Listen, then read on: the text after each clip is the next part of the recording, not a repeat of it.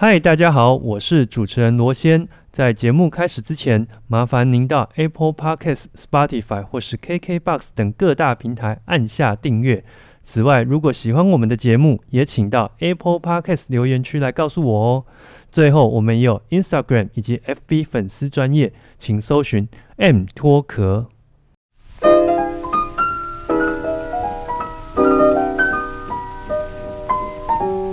我是罗先，欢迎收听 M 脱壳 Music and Talk。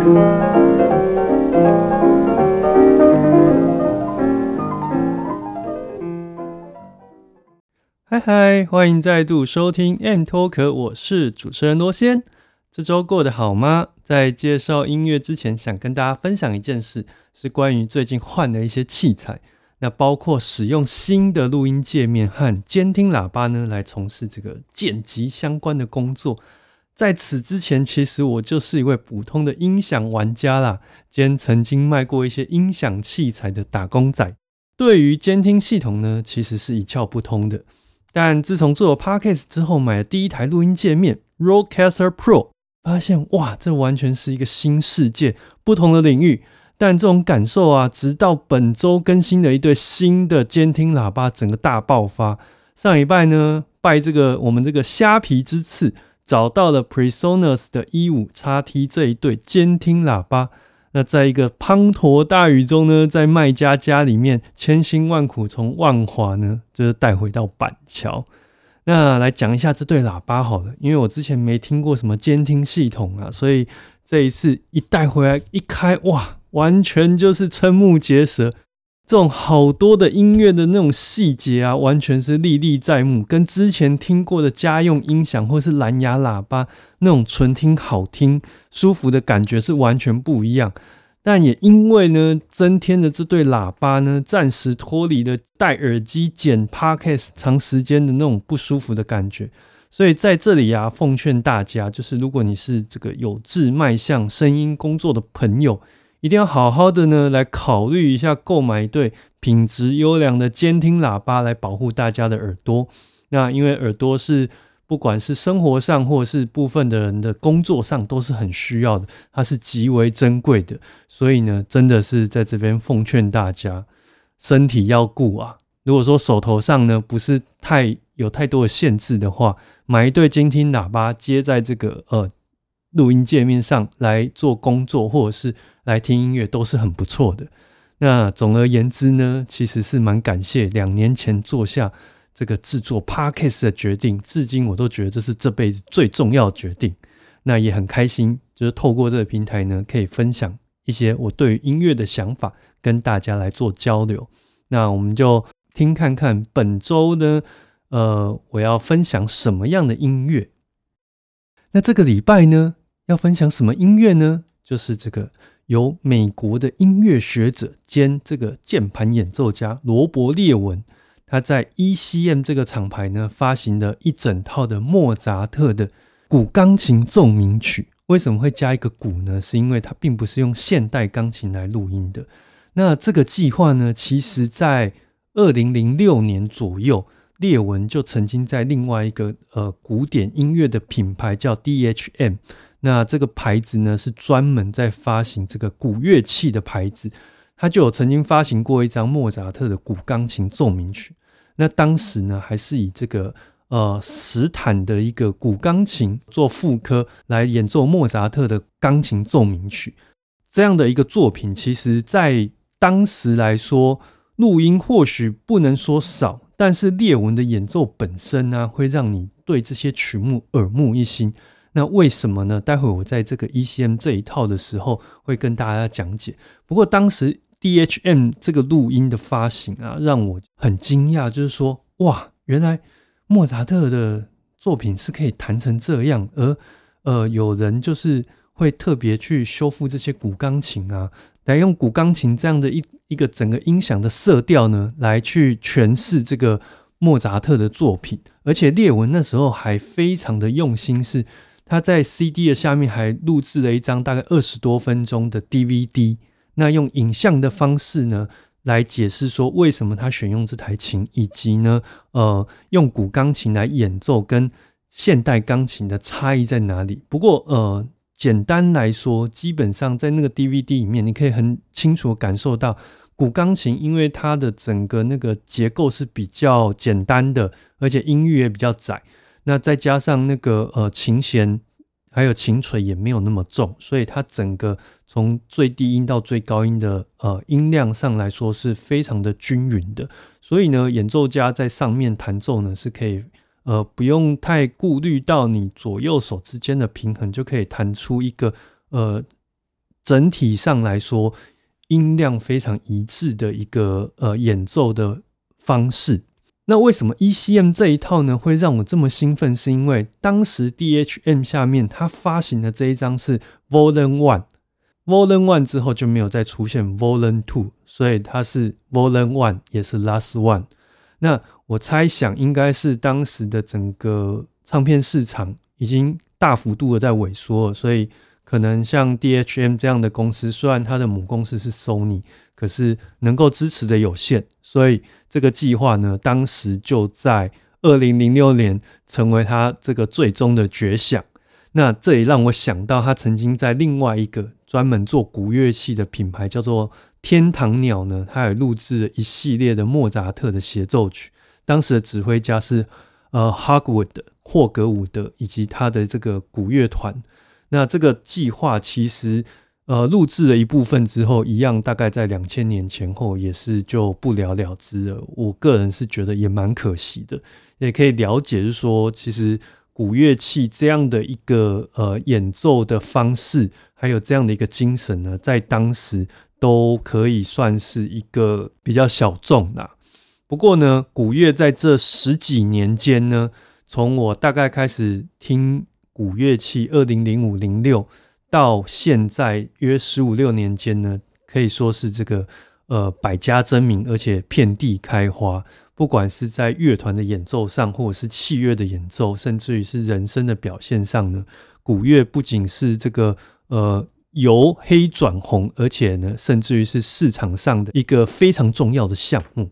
那讲到今天呢，来到今天，罗伯列文终于呢，在 ECM 下面再度把这个计划完结了。这个录音呢，大概是在二零一七年的二月和二零一八年的二月。哦，那罗伯列文用了两个月的时间呢，去完成这个莫扎特全本的古钢琴奏鸣曲。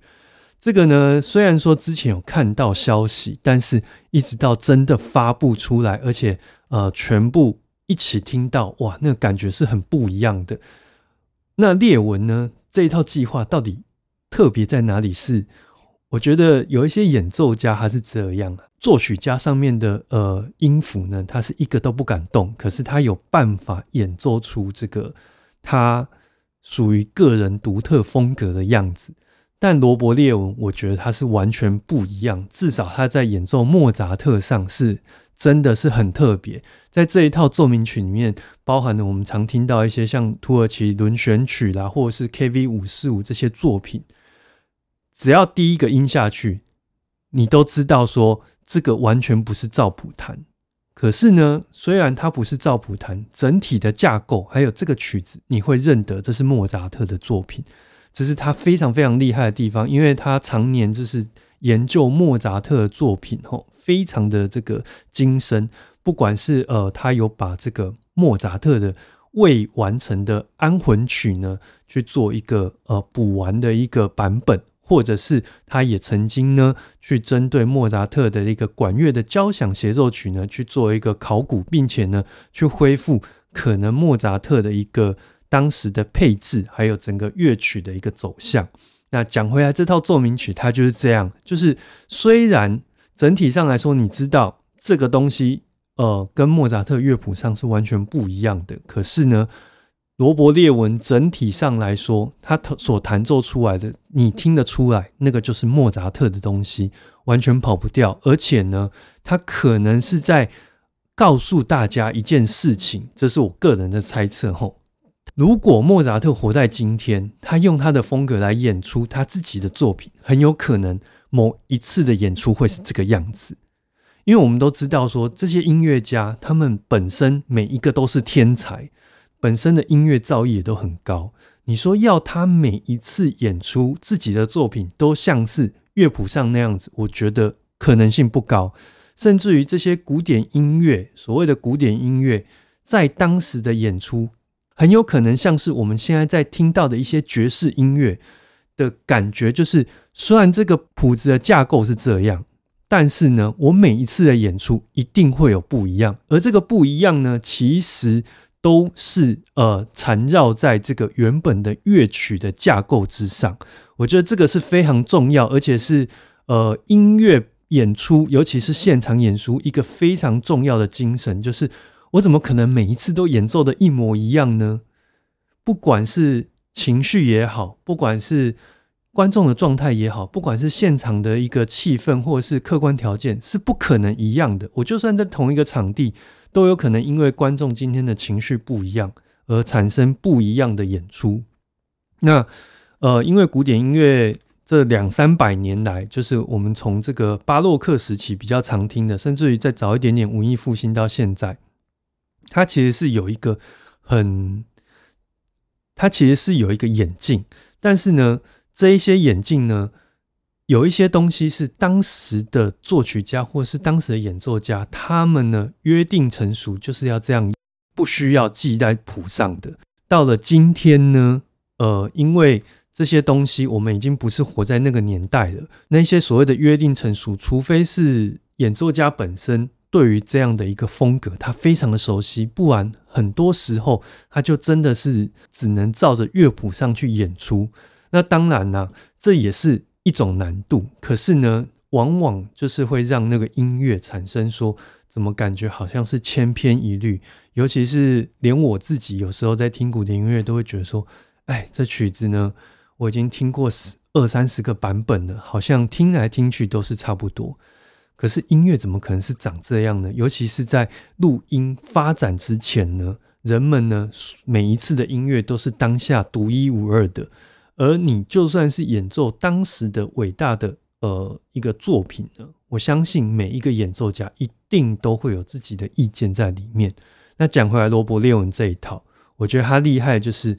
不仅是整体的架构上，他都能顾到，然后细节上他都能够安插至到自己的一个风格进去，而且每一次乐曲，比如说我们说城市部反复这件事情呢，不要说城市部反复了，他在第一次演出的时候可能就跟谱上不一样，到城市部要反复回来的时候，哎，这个厉害了，他还是可以长出另外一种样子。另外就是他在呃很多的一个部位上面，他还安插了自己去呃加入的一些类似装饰奏的作品。那这个东西我就觉得哇，这一套其实我只能说，如果对于莫扎特钢琴奏鸣曲非常熟悉的朋友，在听罗伯列文这一套莫扎特古钢琴奏鸣曲的时候，一定会产生一种哇，我怎么好像听过这曲子，又好像没听过的感觉。这个是我觉得他这一套版本非常妙的地方。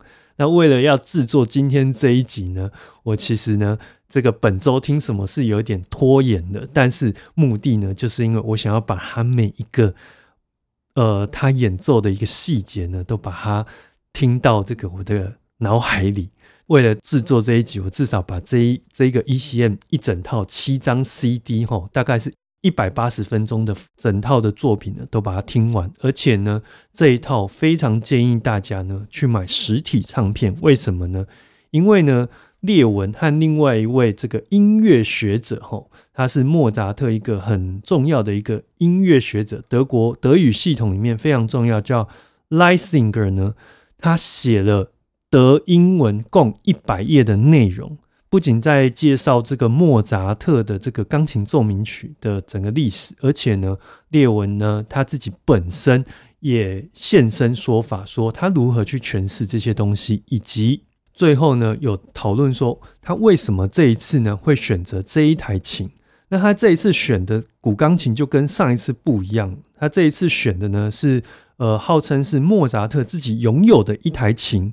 那制作这一台的呃制琴师呢叫做。Anton Walter，但他是这这个是在一七八二年制造的琴。那当然，这中间一定是有做一些修复。可是呢，这一台琴你就可以听得到，呃，相较于其他古钢琴呢，它有更多柔和的地方，以及温暖，还有那一种所谓的木头的味道。那所以呢，这一套非常建议大家呢去聆听看看。那这次我也会做一个比较特别的歌单呢，放在 Spotify。呃，我会把他弹的版本跟其他一般钢琴家也不错的版本放在一起，让大家来参考。另外呢，我也会放呃 Angel Stair，这是另外一位古钢琴家，他曾经弹过的 KV 三三一来跟大家做一个比较。因为呢，呃，Stair 在精神上来说跟罗伯列文是有蛮多相似之处，可是呢，他的弹奏本身呢。又有另外一种趣味，以及另外一种比较具有这个呃攻击性的地方。可是呢，都是很精彩的演出。那讲到这里呢，最后就是推荐大家呢去看一下乐评人焦元溥先生他曾经写过的这个《游艺黑白》。那后来新版是有四册，它里面呢就有专访罗伯列文。这是我在整个这个系列专访里面呢很喜欢的一篇，因为。列文呢，用很多浅显易懂的方式呢，来举例说他为什么会这么做，为什么会这样子去对待这些作品。那有些作品为什么他会把它补完？那有些呢，为什么呢？他选择不会去继续把它补完。总而言之呢，呃，我觉得列文他虽然是音乐学者，可是呢，不管是他的用字遣词，或是他的譬喻呢，都非常的有趣。我们中文里面说所谓的学富五居啊，来形容他，那真的是太小看他了。何止五居啊，这个学富根本是是五百居吧。好，那 讲到这里呢，最后就是再推荐大家，呃，我也会把这个链接放在资讯栏里面，就是列文在这个茱莉亚音乐学院的一个大师班的一个指导，非常的有趣。那今天的节目呢，就到这边，跟大家说一声再见。我们下礼拜罗先本周听什么？再见喽，拜拜！今天的节目就到此告一段落喽。喜欢今天的节目吗？如果你有任何想法的话，欢迎到我们的粉丝专业或是 IG，甚至于是其他 Apple Podcast 等各大平台来告诉我们哦。此外，如果你还想收听其他关于音乐类型的节目，也欢迎到 N Talk 里面找你有兴趣的节目来收听哦。